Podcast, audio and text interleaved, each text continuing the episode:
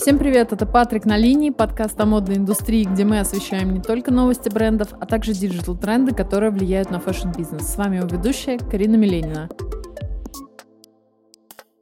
Дисклеймер. В этом эпизоде несколько раз упоминается Инстаграм, продукт компании Мета, организации, запрещенной на территории Российской Федерации, а также Центр по работе с проблемой насилия «Насилию нет», организация, признанная иноагентом на территории РФ. Сегодня у меня в гостях представители бренда Asel. Это Юля и это Науэль. Девочки, привет. Привет. Привет. Представьтесь, пожалуйста, и расскажите немного о себе нашим слушателям. Меня зовут Науэль Митриев. Я одесситка с берберскими корнями. По профессии я архитектор, мать двоих детей, и я постоянный студент. я постоянно чему-то новому учусь. Меня зовут э, Юлия Астахова, у меня экономическое образование, дополнительное образование маркетолога я получала в Британке. Я мама двоих детей, предприниматель, как бы не смешно это очень звучало, и волонтер. А волонтеришь ты в чем? Я помогаю в центре насилия Анны Ридни. Который, насколько я помню, признан иноагентом. Вы достаточно молодой бренд. По сути, вы начали существовать, как я поняла, в 2020 году. Расскажите, как вы вообще решились на такой шаг в условиях пандемии и такой серьезной неопределенности? Когда мы решались, мы вообще не понимали, что нас э, ждет. И оказалось, что пандемия — это не самое страшное. А, Ноэль на тот момент э, только родила второго ребенка, я уже устала в замкнутых рамках материнства. Мне хотелось э, чего-то большего, саморазвития и реализации в других своих сторон. Я много думала о своем бренде одежды, предлагала Ноэль. Мы много об этом говорили. Она меня отговаривала, но в итоге согласилась на условиях, что если мы это делаем, то делаем это классно. И вы начали делать, соответственно. Да, Да, мы начали делать. Вы очень смелые, потому что, как правильно ты сказала, Юля, ковид — это цветочки оказались. Я да, спасибо.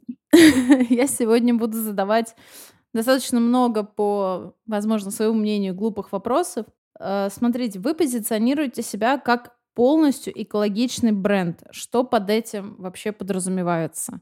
Мы маленькая поправочка, мы позиционируем себя как осознанный бренд. Это и экологичные ткани, и мелкий тираж, цифровые инструменты конструирования примерок, рациональный расход ресурсов. А, конечно, все мы стремимся к экономике замкнутого цикла. В нашем общем недавнем прошлом это все очень хорошо опробовано.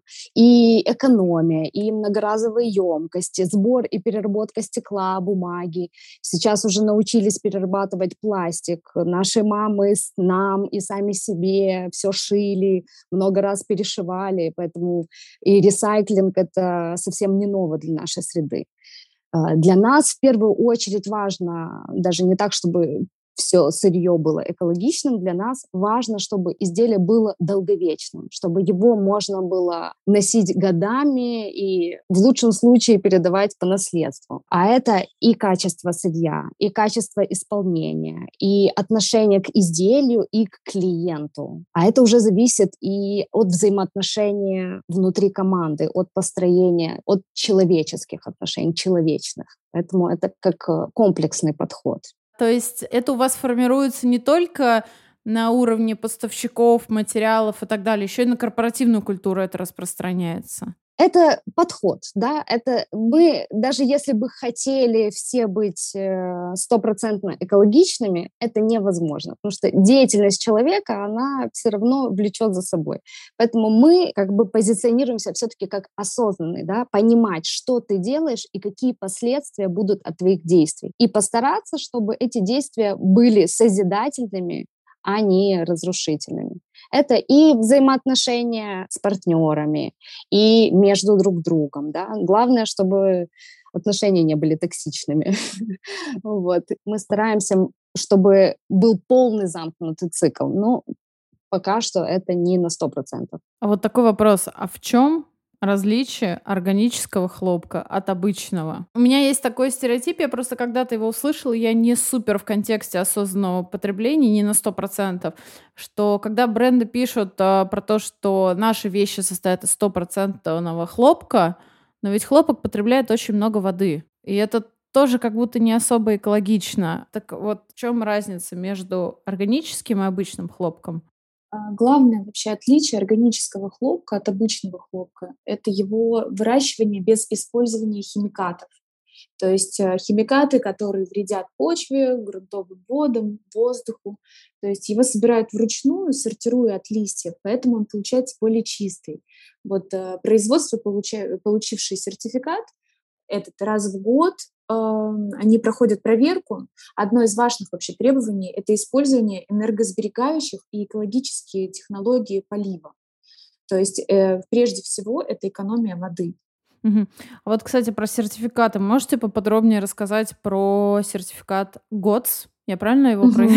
Правильно, да, да. Потому что я не у многих брендов видела. Да, я слышала, конечно, что многие бренды говорят, что мы там сертифицированными поставщиками, мы используем сертифицированные ткани, но никто никогда, по крайней мере, я не видела, чтобы оперировали конкретным сертификатом. Можете про него поподробнее рассказать и насколько вообще сложно его получить, что он дает бренду?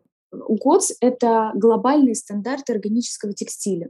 То есть сертификат ГОЦ гарантирует органический статус текстиля, вот, начиная с сбора сырья, и экологически, и социально ответственного производства, и заканчивая там готовой продукцией. А, есть и красители, сертифицированные ГОЦ. Э, именно такие мы используем в наших принтах. Мы очень любим свои принты. Вот по сертификатам мы еще работаем с текстилем, сертифицированным Global Recycle стандарт. Это глобальный стандарт вторичной переработки сырья. Эм, это международные стандарты, одни из самых авторитетных на данный момент их получают э, производители текстиля. Они как бы, когда мы работаем с поставщиками, мы ставим конкретный запрос, что мы mm-hmm. ищем вот такие-то сертификаты. И производства, которые хотят эти сертификаты получить, они проходят проверку, и у них должны вот эти критерии все совпадать. И там чуть ли не тканые машинки должны быть смазаны определенным маслом, не, не токсичным. Там на самом деле это серьезная э, история. И ну, раз в год, раз в два а, они должны обновляться. Приходит новая проверка и проверяет, чтобы все соответствовало. А вот эко-краситель тоже в чем его особенность, в чем его отличие, как, возможно, он ведет себя там с кожей, с одеждой. Я предупреждала, что я буду много глупых вопросов задавать.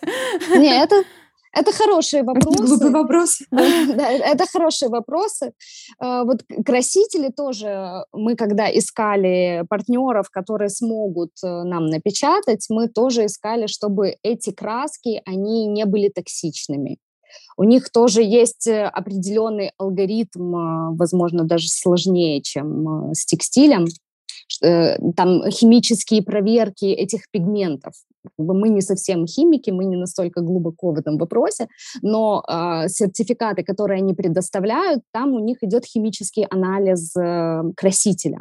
По идее, он должен быть гипераллергенным тоже, точно так же, как и сертифицированный хлопок. А вот то, что Юля еще сказала про Global Recycling стандарт, это именно сертификат э, вторичного сырья, что там минимум 95-99% сырья должно быть переработано. И это как бы тоже подтверждено, проверено, потому что, к сожалению, вот почему мы тоже так к этому вопросу экологичности, что мы себя сами так вот не минуем, потому что очень много спекуляций на, на эту тему. Мы как бы стремимся, мы ищем, мы в этом направлении работаем. Ну, не, не просто найти партнеров, но их становится больше. А как вы сами относитесь к гринвошингу? Такой вот вопрос резкий. Ну, как мы относимся? С пониманием, кому нечем э, другим апеллировать. Те держатся за такие модные, когда человечеству важно. На этих вопросах э, очень часто можно спекулировать и рассказать то, что ты хочешь услышать. Я видела много отсылок к изобразительному искусству в ваших изделиях. Расскажите, какой посыл вы вообще хотите передать покупателю? Чем вдохновляетесь при создании коллекций? Искусство — это один из мощнейших источников вдохновения для нас. Это не только изобразительное искусство, это и музыка, балет, скульптура, архитектура. Очень классно, когда получается наполнить вещь энергетикой, заложить в нее частичку великого культурного наследия. Так у нас получился Джон Джекет, это бар, байкерская куртка с бахромой, вдохновленная творчеством Битлз и Джона Леннона. Э, в изобразительном искусстве нас очень заряжает Михаил Брубель. Он э, нас просто покорил. Его мощнейшая энергетика, работа с цветом, с внутренним миром. А мы делаем отсылки к природе, к окружающей среде, и это наши принты экологичные, которые мы обсудили с э, изображением зебры. У нас есть принты с заледенелой поверхностью озера Байкал. Э, есть отсылки к наследию предков в виде наших э, платьев, рубах и плетеные шали, выполняющую роль таких э, аксессуаров, амулетов. Они у нас тоже из э, переработанного хлопка. Вообще в архитектуре есть такое понятие триада Витрувия. Польза, прочность, красота. Мы переняли этот принцип. Польза — это практичность, удобство. Прочность — это устойчивость и долговечность. И красота не только эстетика, но и духовная культура. Вы меня разнесли в рубелем, а там еще дальше Байкал пошел, и я все, я уже... Хорошо, что можно переслушать. Какую вещь вы можете назвать самой любимой и какую вещь самой сложной в создании. Понятное дело, что чаще всего это может быть одна и та же вещь, но все же вот для Новель и для Юлии какая? Я, я думаю, что у вас разные немножко мнения на этот счет. Юль, я начну, если можно. Э, я вот это такой сложный вопрос и э, если про сложность изделия можно сказать, то про любимые изделия мы не показываем нелюбимые. Те, которые не получились и нам не понравились, их, их, их, их никто не видел. Потому что когда ты созидаешь, ты делаешь это через любовь. Это как э, твои детки. И то классно, и то классно. Но я даже вот, вот из маленького дропа даже, даже не могу выделить э, самую любимую, потому что они все детки наши. А насчет сложной, мне кажется, что самым сложным был как раз этот Джон Джеки. Там очень много ручной работы, очень сложные внутренние моменты обработки, сложными оказались они практически все изделия, потому что у нас э, высокие требования к изготовлению, и это одна из основных вообще сложностей, с которыми мы столкнулись, что оказалось, что даже то, что нам казалось просто юбка на запах, когда ты приходишь к исполнителю, то все очень сложно, потому что надо и аккуратненько швы спрятать, и надо, чтобы э, идеальный угол был такой, как нужно, и он был острый, и симметрия и ровные строчки, и чтобы нигде не кололось, и нигде ничего не торчало. Мы даже шутим, что наизнанку можно носить не только наш двусторонний костюм Байкал, а это очень много кропотливого труда. Ручного труда, да. Так, Юлия, у тебя тогда получается что? Ну, Науэль верно заметила, что вот творения, они же как твои дети. То есть выделить одно — это невозможно. И самое, самую сложную я могу назвать, вот, да, это был Джон Джекет, потому что там действительно было очень много ручного труда, также двухсторонний костюм Байкал, и мы столкнулись с трудностями, да, мы столкнулись с трудностями на производстве, нам просто говорили, что это невозможно. Так, а что там такого? Я вот, я мне просто... Сейчас, я, я, я гуглить ведь сейчас пойду. А, я я поняла, это который вот такие синие брюки, вот я вижу. Он двусторонний. Сложность в том, что он а. двусторонний. И основная проблема, как как сделать э, изнанку пиджака или как сделать внутреннюю часть э, э брюк э, так, чтобы на это же ну без у нас, э, ш, да, у нас швы, э, как бы, они такие наружные, видно, что они двойную могут роль играть, но сложность была в застежке. Потому что если шов внутренний ты можешь обыграть как наружный, то застежка должна быть все-таки э, на лице лицевая. Ты не можешь как бы обратную сторону кнопки вывернуть на лицо. Поэтому вот здесь нужно было поработать с технологами. Мы сделали несколько пилотных образцов, чтобы оно действительно смотрелось э, достойно. Мне хочется сказать для наших слушателей, что увидеть этот костюм вы сможете либо в нашем телеграм-канале, либо я оставлю ссылочку э, на запрещенную соцсеть, и вы сможете посмотреть, или даже на Store, чтобы сразу его и купить, собственно. Вот. А можно прийти в ГУМ-секцию и пощупать, Примерить. померить. Да, это, да. это вообще еще лучше, если вы находитесь в Москве или собираетесь в ближайшее время быть в Москве.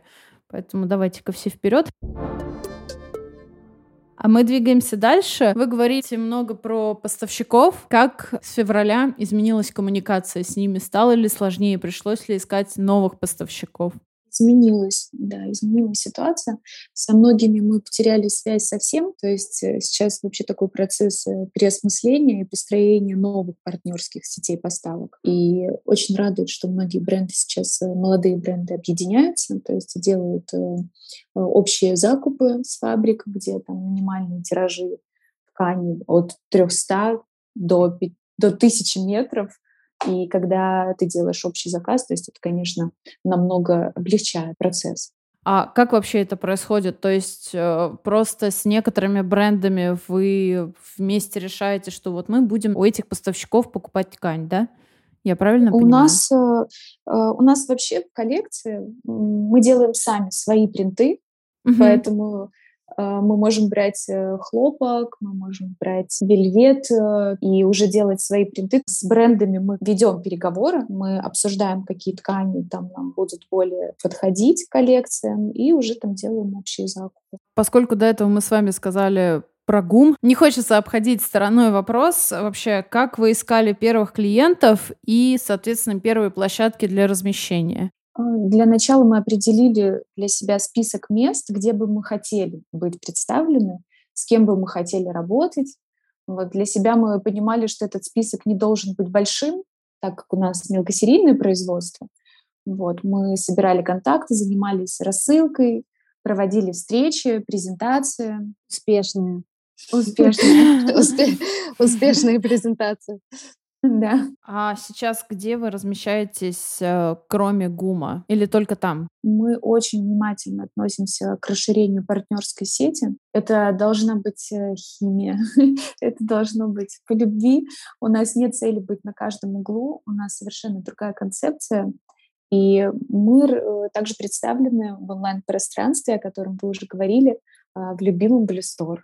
Мне просто действительно хочется узнать, почему вы, например, не рассматриваете какие-то маркетплейсы как способ размещения, ведь это молодым маркам действительно может помочь э, быстрее найти своего покупателя.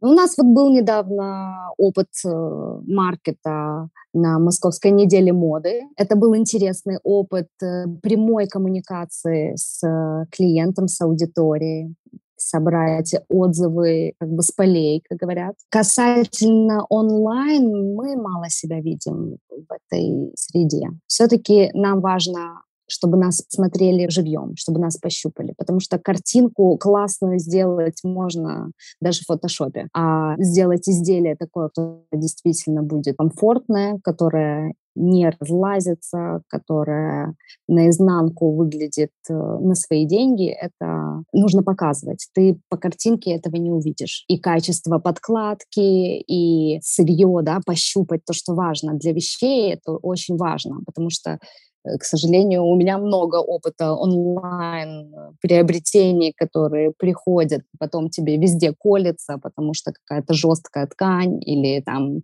ну, то, что не по размеру, это вообще э, как бы все мы разные, тут сложно. А вот именно качество, это нужно щупать.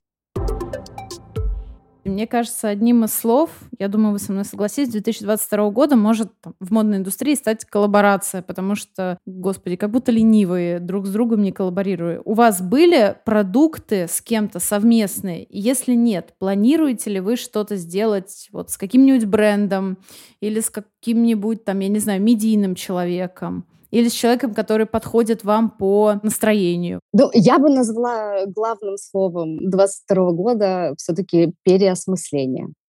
Э, конечно, в последние годы количество коллабораций настолько увеличилось, что все уже немножечко от этого утомились. У нас есть идеи сотрудничества, кое-что даже в разработке, но опять-таки мы молодой бренд. Тут важно сначала показать свою идентику прежде чем с кем-то смешиваться, прежде чем с кем-то, у тебя должен быть четко прослеживаться твой стиль.